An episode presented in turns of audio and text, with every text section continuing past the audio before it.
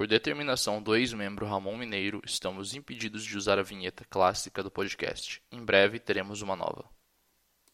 Bom dia, amigos do Regra da Casa. Estamos aqui para mais um Café com Dungeon, na sua manhã com muito RPG.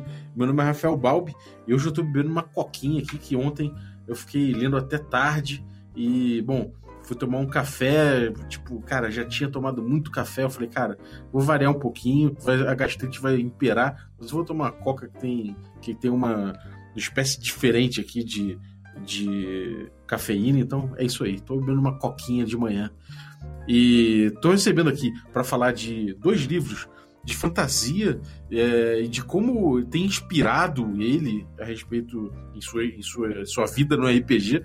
Eu tô trazendo aqui o Vinzão do Game Chinchilla, voltando aqui para mais um episódio. Fala, Vinzão, bom dia. Hey, e aí, galera, um bom dia. Eu estou tomando coquinha, coquinha padrão no meu café da manhã, né? O que vai na coquinha, na verdade, é que é o, o, segredo, né? E hoje, especificamente, está indo um whiskyzinho, 8 anos, com coquinha de café da manhã. Né? Que Porque isso, cara. Você só cura ressaca com, com álcool. Brincadeira. tá o cara tá um boêmio, rapaz. você tá lendo Bukowski ou você tá lendo Rothfuss? lendo Nietzsche. não, mentira. Eu lendo, tô lendo muitos autores de fantasia, cara. É, o Patrick Rothfuss tá, tá pausado, né? Porque ele não soltou o terceiro livro dele ainda. Uhum. Relatos dizem que já está pronto, mas, mas não soltou ainda. Então, neste meio tempo, eu descobri um outro autor que eu tô apaixonado, que é o Brandon Sanderson. Ah, é sim. Bom. É, então, o, o, Brandon Sanderson, ele, ele, ele tá sendo largamente traduzido aqui, né? Já as obras dele já tem bastante coisa aqui. E o, o Patrick Rothfuss também, o nome do Fento, né? E tudo mais. Quais são os livros deles que você, que você tem lido? É, os dois que, que... Fazia muito tempo que eu não lia livros de fantasia, né? Depois, quando eu terminei minha, minha pós-graduação, eu praticamente só estava lendo livros práticos de gestão de projetos e tal. E eu comecei a dar pequenos passos em direção à literatura fantasiosa. É, e quem me, quem me origina, quem me trouxe com força para literatura fantasiosa de novo, né? Desde as eras passadas de Harry Potter e Senhor dos Anéis, que eu não lia mais livro assim, é, foi o Nome do Vento, do Patrick Rothfuss. Né? Uhum. E, cara, eu me apaixonei perdidamente pelo, pelo Nome do Vento. Ele é um livro com um esmero e um preciosismo que o, que o Patrick escreve, é, de dar detalhes da metafísica do cenário dele. Que. Uhum. Isso, inclusive, era um paralelo que eu queria traçar aqui no, no, nesse, no teu podcast. Que o, o público nerd e geek, ele tá muito exigente. Isso é verdade. É. E, e, tipo, nos anos 90, você assistia o Rambo metralhando todo mundo e você não queria saber se ele estava fazendo as coisas corretas ou não. Você queria ver ação, tiro, porra de bomba e. Sabe? Agora você assiste filme de super-herói e você quer saber exatamente por que o Thanos fez. isso. tipo assim, se a Marvel não coloca uma desculpa justa no filme, uma desculpa que faz sentido para você, lógica, você não, não, não, engole aquilo, você não compra a história. Uhum. Né? E os autores de, de literatura fantasiosa eles estão evoluindo junto com isso também, sabe? Eles estão atendendo este público exigente. Ele, esses livros todos, esses dois autores que eu tô lendo, eles se preocupam demais em esclarecer pro, pro leitor a metafísica do cenário. Eles querem te convencer como que a magia funciona no mundo deles antes de você continuar lendo. Sabe? Como ah, as criaturas sim. funcionam. É, isso é uma coisa, isso é uma coisa doida, cara, porque o Brian Sanderson, inclusive, é, tem uma discussão grande na internet a respeito das, suas, das leis da magia que ele propõe, né? Ele propõe várias leis para magia em, em termos de, de, fantasia mesmo, como você deve tratar é, é, magia na sua fantasia. E isso é muito, é muito doido porque é uma antítese muito grande do que a gente tinha muito antes, né? Até na época do Senhor dos Anéis, que era magia como um grande mistério, né? Sim, pois é. E ele. E... Isso é esquisito, né? No próprio. Os próprios sistemas de RPG, eles não se propõem muito a explicar por que a magia existe. Um cenário ou outro fala, né? Uhum. Mas geralmente é, ó, a magia existe é isso aí. Se você usar essa habilidade aqui e rolar esse dado, você solta a bola de fogo. É, sem dúvida, cara. Isso é uma coisa que é, é, é muito da verossimilhança, né? Parece que agora eles estão buscando uma verossimilhança muito forte. Eu acho que isso pode ser uma, um reflexo do mundo que a gente vive. Que o mundo que a gente vive, ele tá, ele, ele tá perdendo, de certa forma. Eu não sei se, eu não sei se é exagero falar isso, mas com essa coisa de fake news e tudo mais, a gente tá perdendo em verossimilhança do nosso próprio mundo. Não parece isso, cara? É verdade. É verdade. a gente olha e fala, cara, tá tão surreal o que a gente tá vivendo, que eu acho que até na fantasia a galera tem que se preocupar agora em botar parâmetros, né? É, mas isso, isso tem te dado uma boa experiência? Cara, é porque eu, eu acredito que todo movimento gera um movimento contrário, né? Isso é quase uhum. que lei, lei, da física, assim, toda ação gera uma reação. Então, por exemplo, o, o, os caras cobrarem verossimilhança de dos nossos filmes da Marvel, dos nossos livros, vai fazer surgir, por exemplo, eu acho que isso talvez você possa tenha mais propriedade para falar, é, vertentes opostas que são mais do fantasioso mesmo e tipo, da, talvez o próprio old school tenha um pouco disso, saca? Que vem um deus e, e, olha pro cara e o cara vira um rato. E você não precisa explicar pro jogador por que, que isso está acontecendo, porque ele tá ali para ser. para vivenciar o que era da, da, do incrível de uma coisa sem explicação de tempos atrás. Ele não tá cobrando verossimilhança e, e perguntando, ah, peraí, você. Que regra que você tá usando para me transformar num rato? E tem uma coisa que o Old School traz, que é o Sword and Sorcery, traz muito forte o Sword and Sorcery, que são as bases do D&D, inclusive, né? E eu acho que, de repente, até isso tem alguma coisa a ver, sim, cara. Eu, eu, é, claro que a gente não teve uma uma, um domínio de massa do, do Sword and Sorcerer, né? Acho que ele não tá voltando pro mainstream como, como essa, essa fantasia que você tem, que você tá lendo, mas eu acho que pode ser um espasmo, sabe? A, a, a história às vezes funciona em espasmos, né? Você vê um espasmo aqui pequenininho para uma coisa que daqui a, sei lá, 10 anos vai acontecer, então acho bem possível. Agora, voltando ao, ao livro, assim, o, o Nome do Vento, por exemplo, ele, ele. Quem é o protagonista do Nome do Vento e o que ele está fazendo no livro? Cara, o Nome do Vento. Você chegou a ler já o Nome do Vento? Não, não. Eu peguei o do Ramon para ler, mas ainda não comecei ainda.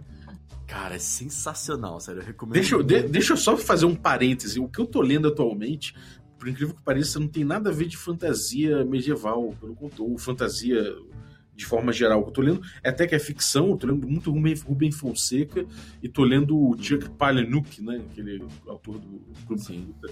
E, cara, eu tô explorando bastante uma linguagem sintética e muito direta nos livros que eu tô vendo, que é uma coisa que eu gosto muito, mas que eu tinha perdido porque eu tava lendo é, muita fantasia.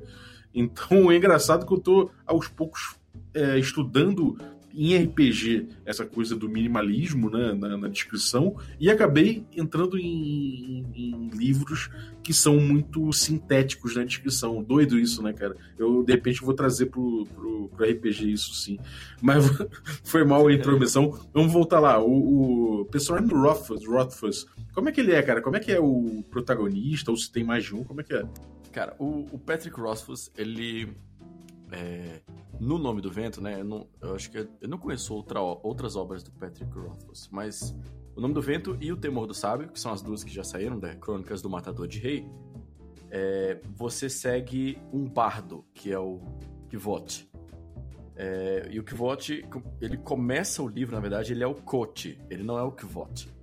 E ele é dono de uma estalagem e entra um cronista, que é um cara que está escrevendo tá tentando fazer uma pesquisa e escrever história sobre um personagem lendário, que é o que vota. E aí, esse cronista, o, o, os passos dele o trouxeram até a estalagem e ele descobriu que o coach, na verdade, é o que vote. Hum. E aí ele insiste, insiste, insiste, insiste. E o que vote fala: tudo bem, vou contar a minha história para você, mas você precisa escrever ela sem manipular nem nada, porque as minhas histórias já correram o reino inteiro e cresceram, tomaram proporções que não são realistas e as, as pessoas acham que eu sou uma coisa maior do que eu não sou, eu vou te contar os fatos reais. E aí o cronista aceita. E ele fala: Eu vou precisar de. O, o que eu vou te falar, eu preciso de três dias para contar a minha história. E cada dia representa um livro, né? Ah, entendi. O próprio cronista fica, fica indignado, fala: Pô, mas eu escrevi a história do rei não sei quem lá e eu demorei uma tarde só. Você acha mesmo que você precisa de três dias? Eu falo, eu preciso, eu preciso de três dias. e aí ele começa a contar a história. E, cara, que sensacional, sério. Eu sou muito apegado a essa coisa da, da metafísica, né? Do, do pessoal, da verossimilhança, o pessoal uhum. de convencer por que, que algo funciona dentro do mundo. E, uhum. e desde a infância do Kvot, no primeiro livro, ele já. Eu, eu, não vou spoiler ninguém aqui, não, tô falando só umas coisinhas do, dos primeiros capítulos, né? Mas ele pega a infância do Kvot, onde o Kvot encontra um, um arcanista, que é um cara que estudou na escola de, de magos lá, né? E, e, o arcanista mesmo fala: olha, os arcanistas não são esses magos que vocês imaginam, não. Tem até o conto do grande Taborlin, que é um mago das eras, sabe? Um mago muito famoso. Uhum. Mas assim, é cheio das lendas do grande Taborlin e ninguém sabe exatamente se é tudo inventado ou não. É, e aí ele explica como funciona a magia no mundo. E a magia funciona em você acreditar e não acreditar em uma coisa. Então é você ir dividindo o seu cérebro em, em partes. É, aí você, por exemplo, o, eu vou dividir meu cérebro em dois, eu vou olhar para uma moeda e aí eu vou acreditar que é, um, uma parte do meu cérebro vai acreditar que a moeda é, está vinculada com a minha mão e a outra parte do meu cérebro vai acreditar que a, moeda não está vinculada com a minha mão. E aí, quando você cria essa distorção na realidade, onde você acredita em duas coisas ao mesmo tempo, você consegue manipular a parada. Caralho, que foda. E aí, tipo, isso é só o começo. O Kvot é meio que um, um rapaz genial. E desde, desde sete anos de idade ele já era um, um prodígio, sabe? Ele, ele, era filho de, uma, de um casal que é dono de uma trupe circense. Então ele canta bem, ele é bonitão, ele toca. É... Como é que é o nome do. Alaúde. Ele toca alaúde como se não houvesse o amanhã. e aí ele é extremamente curioso.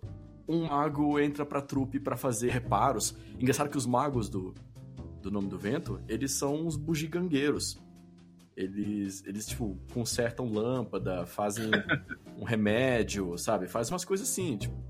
É, e, e, a mágica, a magia do, do Nome do Vento é totalmente baseada na, nas ciências. Então, para o mago fazer parte da Academia Arcana, ele tem que estudar cálculo, física, química, é, um monte de propriedades sinistras, assim, história, sabe? Um monte de coisa de, de academia mesmo, de universidade. Ah, que doido. Do Harry Potter, que é só saco de uma varinha, né? é, cara, isso é, isso é legal, porque o. Você vê a magia vanciana do DD, né? Ele tem, ela tem um pouco disso, assim, de, de ser uma magia de estudos, não sei o que. Então, é, acho que faz todo sentido. No Ars Mágica também a gente tem uma magia que os caras têm que, eles têm que ser eruditos para estudar, para começar a estudar magia, sabe? Então, no Ars Mágica, o teu personagem tem que ser já um cara muito bem instruído, formado, tem que ter formação clássica em lógica, em retórica, em filosofia, sacou? Isso é, eu acho que, que é, é, todo um, compõe todo um cenário meio. É o que? É high fantasy que você botaria? Hum, não sei, eu sinto que high fantasy é um negócio mais Star Wars, onde você levanta a mão e sai coisa.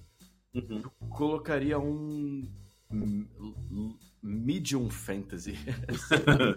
e essa coisa da, do cara ter todo um esquema é, mental, todo um procedimento ali ritualístico consigo próprio para fazer magia. É, isso você, se fosse para adaptar para um jogo, você adaptaria para o quê? Para Mage the Ascension? Seria o quê? Que, que jogo você acha que cobriria isso? Ou D&D mesmo? Cara, eu já pensei um bocado de adaptar para D&D, porque o, o mago na... Na verdade, a magia mais simples do, do Nome do Vento chama Simpatia que é essa de você dividir a sua mente, né?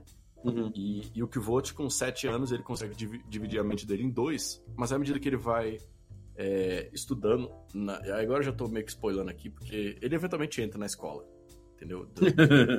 mas ele entra na escola dos magos, ele é um puta prodígio, em um ano ele ultrapassa todo mundo lá na velocidade da luz, porque ele é muito foda. E ele, no segundo ano de escola, ele já consegue dividir a mente dele em oito. Caralho. E ao meu ver, é, se você adapta isso pro D&D, você consegue imaginar que cada divisão seria talvez um círculo. Ah, faz todo sentido. O que vou chegaria no oitavo círculo. Ah, que foda. É, e, e, e, isso sem contar que assim, é o personagem, o Kvot, ele é completamente roubado. Ele é muito forte, ele é brilhante, ele é full protagonista. Saca? É, no começo do livro chega a dar um pouco de preguiça, porque parece que ele não tem nenhuma falha. Sabe? Uhum. Esse cara é perfeito aqui. É, mas aí você começa a entender as tretas da vida dele, sabe? Tipo, ele é muito azarado, cara. Dá muita merda na vida dele. E o que, o que que, tipo, o que que você pegou do, do nome do evento que você fala, cara, isso aqui eu vou trazer pra, pra RPG, com cer- pra, pras minhas sessões, ou mesmo pro, pra ferradura, sei lá, alguma coisa que te, tenha te inspirado pra caralho, assim. Tem três coisas no nome do evento que eu amo, amo de paixão. É... O sistema monetário do nome do evento é incrível, é incrível. Você, ah, o começo da história, o Kvolt ele tá na, nas ruas, ele é meio, meio morador de rua. E você vê ele sofrendo para ganhar uma lasca de uma moeda. E você entende, ele fala, ah, com esta lasca desta moeda eu consigo comprar um quarto de um pedaço de pão e um leite, sabe? É, você entende a economia da região. E à medida que ele vai chegando mais pra frente, tem uma hora que ele, que ele dá uma sorte imensa, ele encontra uma moeda que vale muito. Aí, nossa, com essa única moeda eu viveria dois meses na taverna do- da área pobre. Uhum. E, e você vai entendendo o financeiro da, do mundo. Então, o primeiro ponto seria o financeiro. O Patrick Rothfuss ele trabalha isso como ninguém. Existem muitos reinos no, no livro, né, no nome do vento e no Temor do Sábio. Então tem, tem taxas também para você fazer o câmbio entre moedas. Tá? Ah, o cara vem de outro reino, ele vem com outras moedas. Então você tem que fazer os cálculos, tentar trocar e tal. É, é complicado. Maneiro, cara. Isso é uma coisa que não tem D&D, né? Chega É a ser verdade. É uma moeda única, né? Pois é, como é que você conseguiu unificar o mundo inteiro com peça de ouro? É, é porque, é porque eu acho que ele pega também por um lado, uma época mais. é, é, que, que cunhar ouro era mais pra você dizer que era teu, né? Acho que era mais pelo valor intrínseco da moeda do que pelo valor cunhado, sabe? Acho que é mais por aí. É uma coisa mais de você conquistar, sabe? Ah, tipo, sei lá, eu sou romano, vou conquistar ali os, os, os- aquela galera ali da França ali, eles têm ouro, prata, vou trazer de volta, e aí eles derrete cunha e moeda, sabe? Acho que é, deve ser mais isso, cara. Mas realmente faz toda a diferença porque você, quando trabalha com uma sociedade mais desenvolvida, acho que faz todo o sentido do mundo você ter diferenças, né? E outra coisa, o valor né, de metal vai variar também de, de local para local. Eu acho isso realmente o D&D não, não se preocupa com isso. Você vai incrementar isso no teu cenário? Pois é, eu, eu pensei. É muito complexo. É muito complexo, mas eu gostaria. Porque eu pensei em você ter, inclusive, moedas diferentes, saca? Ó, o Pedroca inseriu ali a carteira. carteira extradimensional, né? Que guarda moedas lá. Mas ele Uhum. não tá trabalhando ainda com conversão de moedas no Skyfall. Mas o pessoal já tem uma, uma bolsa que carrega infinitas moedas. Aham. É, eu queria trabalhar com, com moedas diferentes, tipo umas cordas que tem contas de vidro, por exemplo, se fosse uma moeda. Uma. é, um outro tipo de moeda que em vez de usar metal, usa madeira, lascas de madeira. Uhum. Tem- pô, a gente vive num mundo é, medieval, cheio de magia. Osso de dragão, às vezes, sabe? Pode ser um. Ah, sim. As pessoas Porra. usam moeda de osso de dragão. Uma coisa que eu tinha que eu tinha trabalhado aqui, inclusive eu tô devendo um um episódio de podcast sobre isso, foi um desafio que eu fiz aqui, né? A gente estava mestrando no- na stream o Magic Punk, que é um cenário de, de Magic Punk, que é fosse um cyberpunk, só que pautado por magia.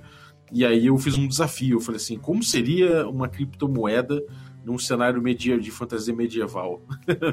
e aí deixei a galera falando. Então, um- um- uma das pessoas trouxe realmente uma forma muito interessante de criptomoeda. E aí eu vou voltar um dia, vou, vou, vou- vou abordar esse assunto aqui. Mas imagina uma criptomoeda, cara. É, Eu lembro desse, desse desafio, de você lançando ele. E engraçado que eu, sei lá, né, me perdi nessa de tentar rever depois. Eu tava interessado mesmo em saber como é que era o, um- um- uma criptomoeda no cenário de fantasia medieval. É, deu uma discussão doida. Mas isso, isso foi o primeiro aspecto. Você ainda falou que tem mais dois. Isso. Os outros dois aspectos é, são a metafísica da, do mundo dele, né? Que eu, eu sou muito fã disso, de, de explicar o porquê, saca? No meu cenário eu, eu, eu explico tudo e eu sou muito atraído nisso, saca? Eu não sou o público que gosta de, de ser enganado. É, então, assim, essa parte da magia eu achei sensacional. Saca? E depois que eu, que eu li o cara explicando como funciona a simpatia, fez todo sentido para mim. Porque, de fato, cara, o, o arcanista ele tem que ser um cara extremamente inteligente e como as simpatias funcionam através de ligações. Então, ele consegue fazer oito ligações, por exemplo.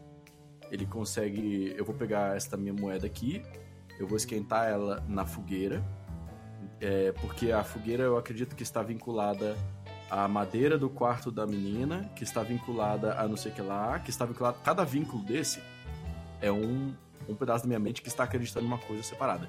Uhum. Então, ao aquecer esta moeda nesta fogueira, eu consigo tacar fogo numa casa a um quilômetro e meio de distância. Só que para fazer essas coisas, é, eu preciso calcular. Ele fala, ah, mas é, o tanto de, de aquecimento que essa moeda está sofrendo são tantos graus. Então, é, eu estou a um quilômetro e meio, então vai dispersar tanto. Então é uma magia extremamente científica. Uhum.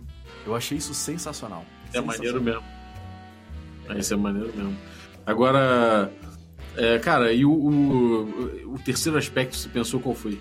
O terceiro aspecto, ele é da marcialidade. E ele é pouco explorado no, no Nome do Vento. Ele é um pouquinho mais explorado no Temor do Sábio, que é o segundo livro da série. E. Uhum. Porém, também não é muito explorado, porque o livro não se presta a isso. Ele se presta a, entregar mais a magia. Porque o Kvolt ele é mais mago do que guerreiro. É. Né? Mas no segundo livro, o Kvolt treina com os espadachins muito fodas. E esses espadachins, eles de certa forma canalizam a magia do mundo através da disciplina deles. Saca? Então, assim, uhum. assim, a, a, proeza marcial dos caras, os mercenários é, adembrianos, que são os, os caras lá, todo mundo sabe que um soldado é, ademriano ele vale por 20 ou 25 soldados normais. Caralho. Saca? E aí, quando você contrata um soldado ademriano, você paga 50 coroas de ouro para ele. Quando você contrata um soldado lascado, você paga uma coroa. é, cara, esse, isso é foda. O maluco, os malucos são muito sinistros. São, pô. E justamente porque eles conseguem canalizar a magia pra força física, pra fluidez de movimentos e, e, e outros parâmetros que ajudam eles para serem fortes. E já vai criar uma classe assim. Ou, na verdade, uma adaptação, né? Isso aí seria o quê? Seria um fighter com, El, com né, um. Eldritch Knight? É, Eldritch Knight. Seria o quê? Seria. Eles nem mexem com magia, saca? Eles nem sabem que. Eles são extremamente é, supersticiosos com isso. Mas eles. A forma. Como que Vot vem da escola de magia, ele meio que enxerga o que, que esses caras estão fazendo de verdade, que é canalizando magia pro músculo. Ah, entendi. Não é uma coisa consciente, é completamente. Não é consciente. É só pela, pelo tecido da realidade mesmo que o negócio funciona. Exato. E o próprio Volt não é muito bom em fazer isso. Saca? Ele, ele aprende a fazer, de vez em quando ele tem uns surtos de, de lucidez lá nos movimentos dele, mas ele não se compara aos soldados de, do, do ADM. Isso é muito maneiro, porque realmente é essa parada que você falou de explicar tudo, né? Inclusive o poder marcial, né? Isso é muito louco. Pois é. é. Que é algo Agora... que eu sempre fiquei muito chateado, porque o D&D não entrega isso. Ele fala que o mago estuda pra caramba pra, pra saber as magias cabulosas, e o guerreiro só fica mais forte, né? Tipo, você sabe bater nas pessoas e agora você tem umas habilidades a mais, mas nada explica você obter elas. É, é verdade. É, tem a coisa do, do, do Warlock, né? Que tem o patrono, tem o. Tem, tem umas coisas assim que eles pincelam, mas que não, não vai muito fundo, né, cara? Realmente é uma parada que fica, fica com lacuna. Então, tipo, ele meio que esboça explicar, mas não explica com profundidade, né? Exato. Agora, eu tô, eu tô vendo aqui as leis do Sanderson para magia. Né? É, ele chegou a escrever as leis, do, do as leis dele para magia na, na, ficção, né? Então ele diz que a primeira lei é a habilidade do autor resolver um conflito com mágica é diretamente proporcional a quão bem o leitor compreende tal mágica. O que, que você acha disso? Cara, o Sanderson é uma máquina, né? Eu, eu, eu, fico triste de eu ter descoberto ele tão tarde, mas eu tô ruxando os livros dele. É. É, o que é difícil, porque os livros dele, cada um tem 1.200 páginas. É calhamaços, né? Sim. Aí, mas assim, ele é uma máquina. No Twitter dele, ele posta no começo de cada ano as barras de progressão dos livros dele. e ele fala: Eu vou terminar o livro tal em setembro e vou terminar o livro Y em dezembro. E ele termina. Cara, é foda. Sensacional. cara, ele é, vai contra as leis da física, assim. Mas enfim, esse cara, ele. Eu, cada série de livros dele tem uma um sistema de magia à parte. Né? Então, por exemplo, o Mistborn eu não conheço, porque eu não li ainda. O Warbreaker eu também não conheço. É, eu comecei lendo o Stormlight Archives e já me aprofundei absurdamente, apaixonado, assim. Fui ler um monte de livro secundário para tentar entender mais do universo. Uhum. E, e, ele, ele tem um estilo de, de escrita onde ele não, não te explica o que está acontecendo no primeiro momento. Então, é um dos poucos autores que eu tive que voltar capítulos e reler capítulos para entender coisas. Tipo assim, porque ele, ele fala. Ah, ele usa os termos esquisitos lá? Tipo, é, scuttling, uns, um, creme, spray. Ele não, não, não fala o que, que é isso. Ele só fala, ah, o negócio está coberto de creme. Você, que diabos é creme? Aí você vai lendo, lendo, lendo, lendo. Lá no vigésimo tanto capítulo, você começou a entender que creme é um barro esquisito. Aí você, ah, então peraí, eu tenho que voltar lá no segundo capítulo para ler de novo. E você lembra que, que apareceu, que é. né? É. Ele tem muito disso, de, de não te explicar o que, que é e você absorve à medida que você vai lendo. Mas você sente na parte da magia, você sente isso, essa, essa lei de que, tipo, tudo que acontece, qualquer conflito resolvido com mágica, você entende perfeitamente o qual é, qual foi a mágica, quais foram as forças místicas envolvidas. Entende. Entende. No começo você não, assim, o primeiro capítulo é o que vende, o primeiro capítulo do livro é o que vende o, o livro inteiro. E é, hum. é o assassinato de um rei. Sabe? É o que cria a trama do livro inteiro é, é, o assassinato daquele rei. E o assassino do rei, ele, ele faz um monte de coisa absurda. Ele caminha na parede como se a gravidade fosse invertida, ele encosta nas pessoas e muda a gravidade das pessoas. Ele corta coisas com a lâmina dele que atravessa a matéria inorgânica como se fosse o, uma, uma lâmina de fumaça atravessando as coisas, sabe? Tipo, o bicho tem um lightsaber na era medieval. Caralho. é, e, e, assim, e ele lutando contra os caras, e ele, luta, ele pisando no teto e passando a espada no, nos caras que estão no chão que não estão acostumados a lutar com alguém que tá caminhando no teto, né? Caralho. É, então, tipo, é sensacional. Isso é só o primeiro capítulo. Esse ele fala: Caraca, esse livro vai ser muito louco, vai ser muito louco. E, e ele explica, cada vez que ele usa uma propriedade, logo no primeiro capítulo, ele já explica mais ou menos o que é aquela propriedade. Lá, eu estou usando a propriedade tal da magia. Nananana, isso consome tanto da minha energia. que doideira. De Y que consome tanto da minha energia. A energia deles é uma infusão de luz. Tipo assim, existe uma, uma tempestade que, que dá uma volta no mundo. E as pessoas. Essa tempestade é tão precisa que as pessoas conseguem prever quando é que ela vai vir, né? Hum. É, e quando essa tempestade passa, todo mundo tem que se esconder, porque não é uma tempestade de relâmpago e água, é uma tempestade que voa pedra pra tudo quanto é lado, destrói tudo que não tiver preso no chão, quebra tudo, sabe? Caralho. É... isso, é, isso é doido, cara, porque é um paradigma novo, eu acho. É, eu concordo com a lei do Sanderson, porque é, essa primeira lei né, da magia ser explicada, porque ela gera, ela gera um, um, jogo lúdico dentro do livro, né? Então, ou dentro do RPG, que seja. Mas quando você entende como funciona, você está jogando. Né? Então, isso num livro, quando você está jogando dentro do livro, isso de certa forma te, te dá uma imersão que é o que acontece no RPG. A gente sabe que a gente tem tantas magias por dia, é, enfim, a gente sabe o funcionamento e a gente fica preso aquilo, né? Agora, por outro lado, isso é uma coisa muito doida, porque você comparar com o Elric, por exemplo, o Elric é um cara que, porra, ele consegue um barco que anda na terra como se estivesse na, na, na água sabe? Porque ele, ele conseguiu com uma entidade, ele barganhou com a entidade, e a entidade, tipo, meio que fez um bind em cima de, de elementais, sabe? Não explica muito. É meio que tipo, meu irmão, não pergunta, sabe? Vai acontecer.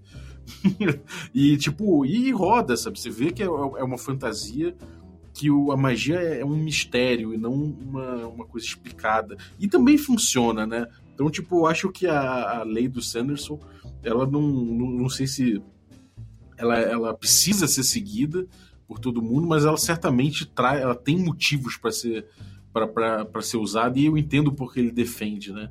Agora tem a segunda lei dele que ele fala que aí eu concordo plenamente.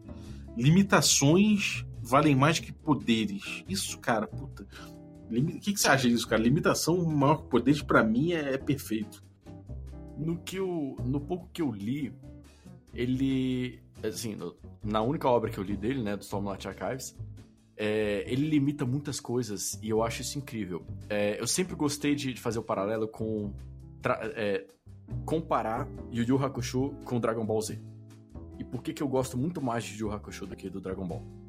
O Dragon Ball Z, ele escalona para uns níveis que você perde o controle e tanto faz. A mente humana é incapaz de conceber trilhão, conceber bilhão. E o Dragon Ball Z tá lá, então, tipo assim, acima de um milhão tudo é, tudo é infinito. Saca? Uhum. E o Yu Yu Hakusho não, cara. O bicho, na primeira aventura, ele solta um Leigan por dia. Então você sabe que ele, que ele fica trocando soco porque ele não quer gastar o Leigan dele. Uhum. Ele vai treinando um pouco, aí ele fala, agora eu solto três Leigans por dia. Você, caraca. Saca?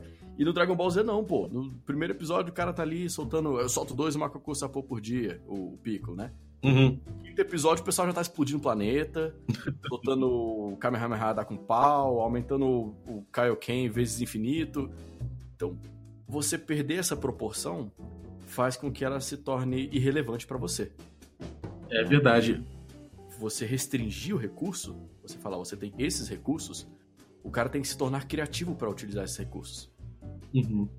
É, mas de novo você traz esse aspecto lúdico para pra magia de forma que você quase vivencia, né, a magia junto com o protagonista, né? Sim, super. É, Não, é, é assim totalmente no livro do Brandon Sanderson.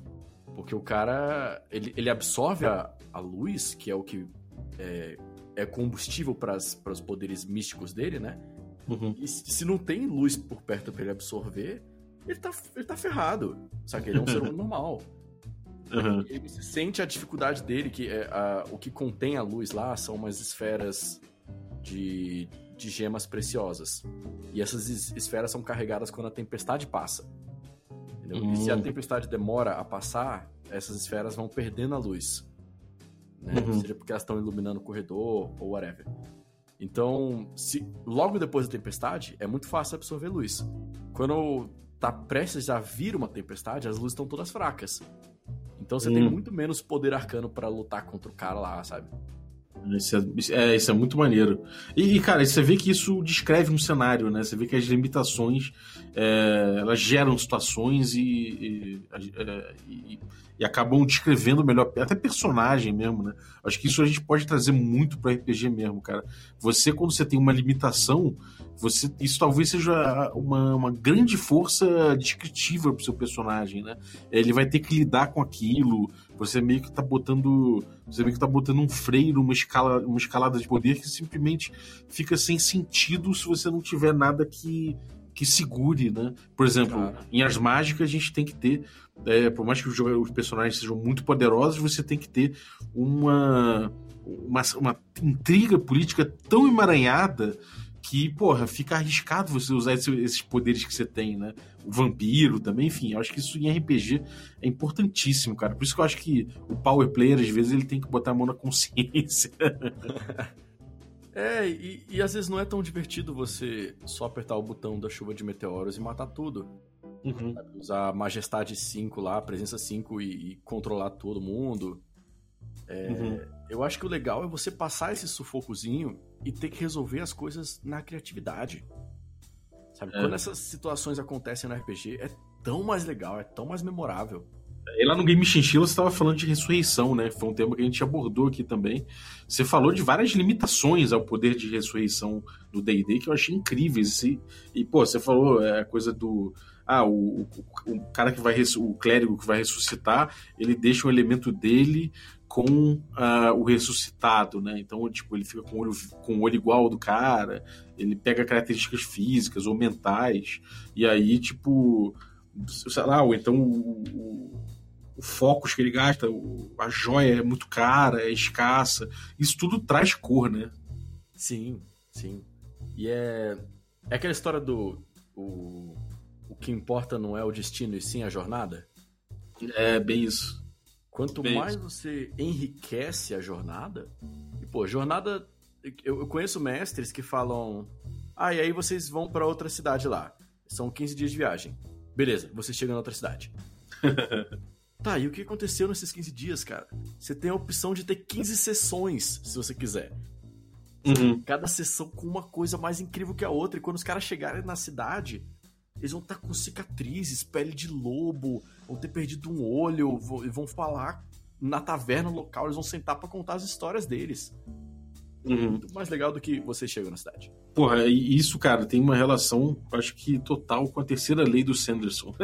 Expanda uhum. o que você já possui antes de criar algo novo. Claro que ele tá falando isso em relação à magia, mas eu acho que acaba se, se passando por outras, por outras coisas, né? Em termos de magia, eu entendo. Tipo, se você está delimitando poderes mágicos e tudo mais, num tempo que você criar poderes de outra natureza, sistemas mágicos diferentes, é bom você explorar o que você tem, né? Mas isso também tem a ver com o que você falou, eu acho, né? Se você vai Tipo, você está criando regiões, por exemplo, em vez de você sair criando milhões de regiões dispersas uma das outras, você vai criando o que tem em volta, né? É, é acho que é por isso que ele falou disso para magia. Você tem. Eu, eu, joguei contigo, né? A gente fez o spin-off aí do, do Chinchilla. Sim. E, porra, a jornada foi uma delícia, né, cara? Sim, foi sensacional. Uh, não sem spoilers também, mas, tipo. É, Cara, então, eu vejo essa coisa da, da terceira lei do Sanderson muito bem aplicada. É, se você começa a trazer muitas, muitos outros sistemas de magia e criar coisas novas, você acaba, eu acho que, perdendo um pouco da, da, da do jogo, né? Dessa coisa do jogo que a gente tinha, tinha falado antes. Você, como, como, é que você usa isso na tua, no, no teu RPG de forma geral, cara? Como é que você, como é que você diria Tipo, que essa coisa de expandir o que você já possui se reflete no teu jogo. É que eu, eu trago isso também do game design. É, um jogo elegante é um jogo com poucas mecânicas, mas que cada mecânica faz muita coisa. Uhum. Entende? É, e os jogos, pode ver, os jogos mais elegantes são os jogos que têm pouquíssimas mecânicas. É, criar uma nova mecânica para solucionar algo é uma, é uma solução muito falha é uma solução que ela é temporária e ela não convence ninguém. Então, hum. por exemplo, se o, o, Sanderson, né? Se ele fala, pô, eu, eu agora preciso que o meu protagonista é, voe e faça não sei o que lá. Aí fala, ah, eu vou inventar um novo item aqui que ele vai. É uma, uma bota aqui, que ele vai botar a bota e vai voar. É uma solução fraca. Entendeu? Porque que ele, aí ele, ele, ao invés disso, ele pega e expande uma, uma técnica que já existe dentro do cara. Assim, o cara atinge novos níveis daquela técnica e descobre novas habilidades dentro de si mesmo.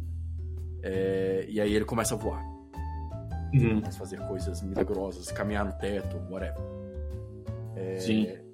Quando você pega uma mecânica que já existe e expande ela, você está solucionando vários problemas. Você está criando alguns poucos problemas também, porque talvez você entre em contradição mas, mas requer um esforço mental anterior a uma sessão de RPG, anterior a um, um, um planejamento que você está fazendo, de tentar ver se eu expandir essa mecânica, eu vou entrar num conflito narrativo, eu vou entrar num problema e tal, uhum. mas eu consigo responder as dúvidas dos meus jogadores, os problemas que eles têm para solucionar, só expandindo essa mecânica aqui um pouquinho. Uhum. É, é, isso é muito bom. Para sua criatividade para responder essas perguntas. É verdade. Isso também serve para NPC, né, cara? Eu acho. Em vez de você soterrar o teu jogo de NPC, você pode, você pode é, é, trabalhar melhor os que você tem, né? É, eu acho que isso também traz um. Ele, ele mexe com o universo já conhecido, né? E faz várias interações que às vezes você deixa de lado simplesmente porque você foi lá e criou outro. Né? Sim, sim. E é muito mais legal você pegar aquele mesmo NPC que tá sempre passando missão pros seus heróis e de repente descobrir que ele tem um passado obscuro. Saca? Em vez de colocar Uhum. um, um- um personagem novo que tem um passado. que só tem um passado obscuro, o seu NPC que todo mundo já ama agora tem um passado obscuro. E esse passado talvez seja problemático, então você tá jogando conflitos pros seus jogadores. Uhum. É, cara, acho que são boas lições que, que o, o Sanderson passou. É, agora, cara, você, os dois livros, quer dizer, os dois autores, você acha que eles dividem um certo estilo? Sim, sim. Tanto que eles são citados por inúmeros jogadores de RPG, pessoas do universo geek em geral, eles são sempre citados lado a lado. É, eu, ó, não, não, não querendo menosprezar Harry Potter, eu acho que eu, eu amo Harry Potter, tá? Tem um monte de coisa de Harry Potter aqui em casa. Mas pra mim, Harry Potter é uma literatura de entrada. Ele é um, um livro que muita gente fala, ah, eu comecei a ler com Harry Potter. Né? Então eu passei Uhum. a ler mais depois de Harry Potter. E aí você tem passos em direção a literaturas um pouco mais complexas. Então tem o, o Senhor dos Anéis para mim é um próximo passo porque ele é muito mais complexo que o Harry Potter. E só que esses dois caras, o Brandon Sanderson e o Patrick Rothfuss, para mim eles são autores que são complexos, mas a forma deles de se comunicar está a par do que o nosso público atual precisa. Então eu até colocaria eles é, na frente de um Senhor dos Anéis, em termos de simplicidade. Saca? Eles já De são, simplicidade mesmo. Sim. Eles são mais complexos que Harry Potter. Eles dão um passo a mais na literatura básica que é o Harry Potter. E eles ainda não são aquela bíblia é, maluca que, o- que o Tolkien, o Tolkien é, é maníaco, né? O Tolkien criou um universo. É verdade, é verdade. Ele é um world building inteiro, né? Sim, Tolkien.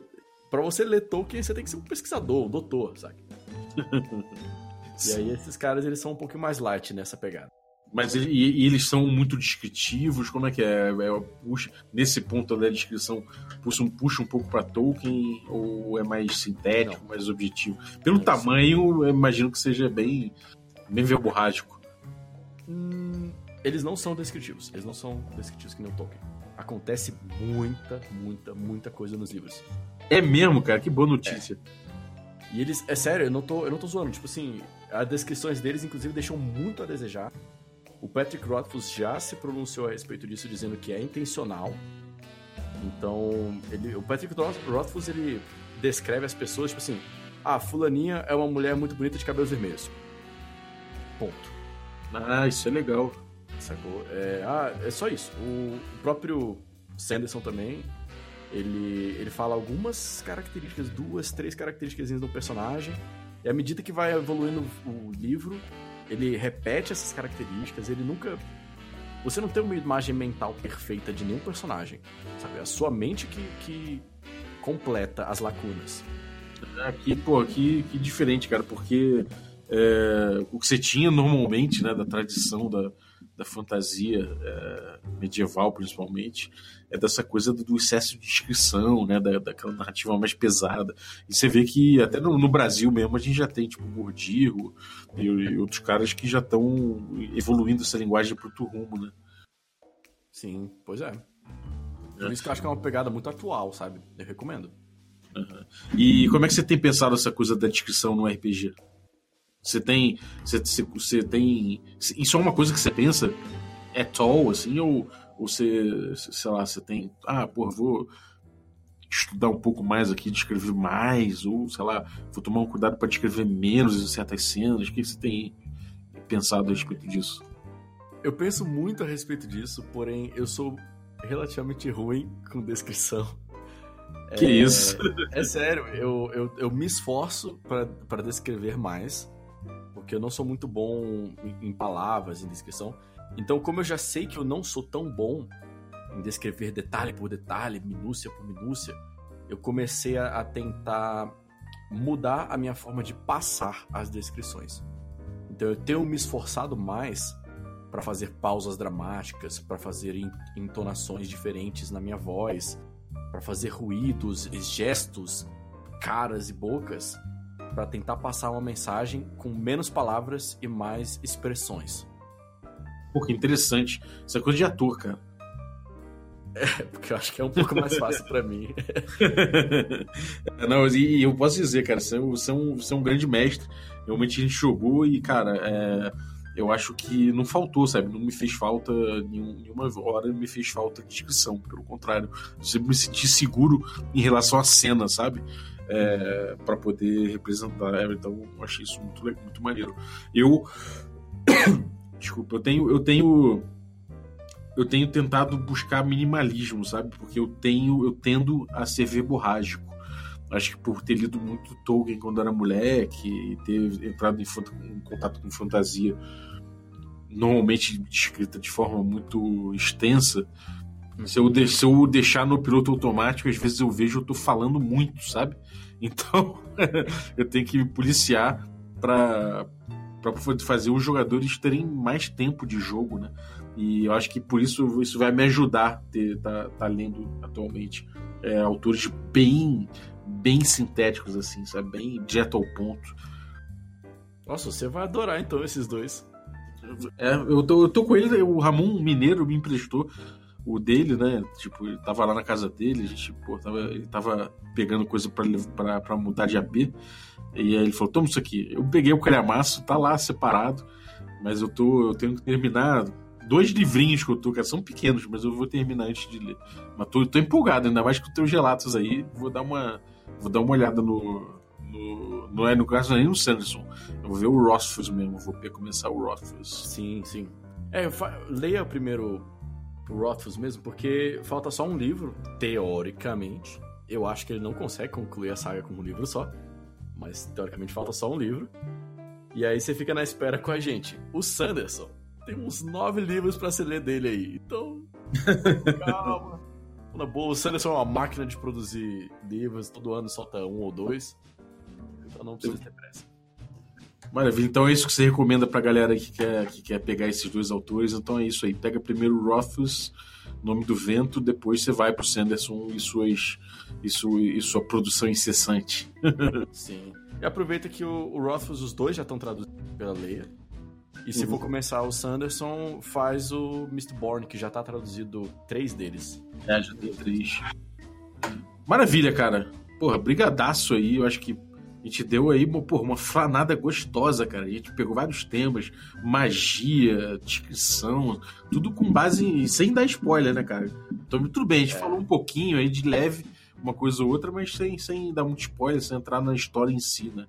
Sim. Pô, eu agradeço o convite, cara. Eu fico muito feliz de poder participar desse podcast que eu adoro tanto.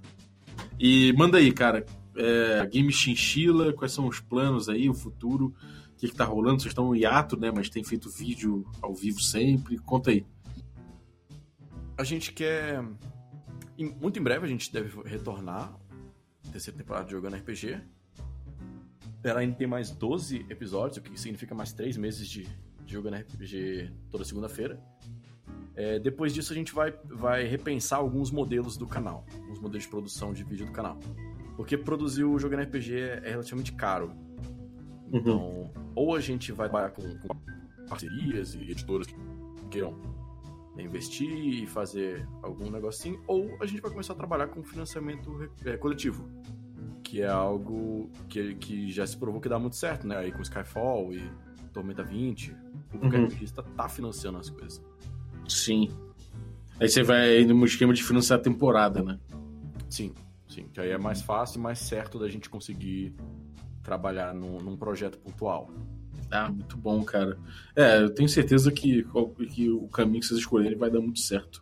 O material de vocês é incrível, cara. Então, isso tem feito live direto, né? Você, ultimamente você fez uma live aí falando sobre ressurreição. Da outra vez você falou sobre. Sei lá, você até falou de. de de, de videogame, uma, uma live dessa, né? É, tem altas. A gente botou como meta anual do fazer uma live por semana. Então, a gente tem batido essa meta constantemente até então. Teve semana passada a gente quase não fez live, mas aí eu tanquei a live na sexta-feira. Foi maravilha. Então tá, cara, é, eu vou deixar os links aí do, do canal, mas é tudo do Game Chinchilla, né? YouTube, tem, tem mais o que? É YouTube mesmo, né? Na verdade. YouTube, Instagram e Facebook são os nossos mais fortes. É, a gente tem Twitter também, mas atualmente o Twitter é só replicador. Ele. Assim, é óbvio, tem interação pelo Twitter. Se as pessoas mandarem Twitter pra gente, a gente responde e tudo mais. Mas ele geralmente replica é, as coisas das outras plataformas. Mas uhum. Instagram tá tendo conteúdo exclusivo. E, é, YouTube tá tendo muita coisa. E Facebook Vira e Mexe tem conteúdo exclusivo também. Então cola aí nessas redes. Eu fui no churrasco no fim de semana agora e tava com a camisa do Game Chinchila e vi dois fãs falaram, ia lá, Game Chinchila. Eu falei, é, pô, gravei com eles. Irado, pô. Quando é, que, quando é que sai aí o. Quando é que sai aí o, o spin-off? O spin-off? A pergunta que não quer calar, amigo. Olha, a gente não gosta de se enroscar falando previsões. Eu não sou o Brandon Sanderson para falar uma previsão e acertar em cheio. Se a gente tivesse uma equipe de editores trabalhando 40 horas semanais, mas não, a gente tem o Elias trabalhando 40 horas semanais. Mentira, o, o Bunda e o Léo também ajudam pra caramba na edição. Mas, uhum. mas é algo que, que, pro nosso produto, que é um produto muito editado, é difícil você prever quando é que, é que você vai conseguir entregar. Uhum. Mas a gente já está com a mão na massa no spin-off. Você já está trabalhando no spin-off. Eu tenho várias ilustrações do spin-off que já estão prontas. Olha, rapaz. É, depois eu posso te, te, dar uma palhinha ali do seu personagem, tá muito maneiro. E eu tudo indica que a gente gostaria muito de soltar o spin-off é, talvez julho, no máximo agosto. Porra, maravilha, cara. Vamos ver se vai rolar. Vamos ver. Perfeito, perfeito. Então, galera, espero que vocês tenham curtido, porque eu gostei muito. E tenho certeza que vocês vão curtir. É, você que está ouvindo aí, se puder fazer um grande favor pro seu podcast diário aqui de RPG, você pode entrar aí no iTunes ou no Apple Podcasts, mesmo que não seja a plataforma que você ouve, para poder dar um review pra gente. A gente precisa de reviews nessas duas plataformas. A gente tem um número muito pequeno de reviews aí e, pô, cara, a gente tem um, um número crescente de ouvintes. Então tá ficando muito, tá ficando muito diferente, é, é diferente esse número aí. Vamos tentar equalizar um pouquinho. Faz esse favor. Você entra lá, faz o seu login no, no iTunes rapidinho, dá sua avaliação pra gente, faz o seu review aí e, pô, isso vai ajudar bastante, cara. Então a galera às vezes pergunta, pô, como a gente pode ajudar, não sei o quê. Pô, por enquanto faz isso aí que já vai dar uma ajuda danada pra gente continuar a crescer e, pô, e levar o podcast para para mais pessoas. E no mais, segue nosso Instagram também, instagram.com/barra regra da casa, para ver aí bastidores, para ver notícias do, do, da próxima, do, do próximos temas, para ver anúncio que a gente faz. Então cola aí com a gente que pô, tem bastante conteúdo aí no Instagram. Então é isso. Obrigado, Vinzão. Um abraço para todos os chinchileiros aí. Até a próxima. Oh, eu que agradeço. Obrigadão você, Babo.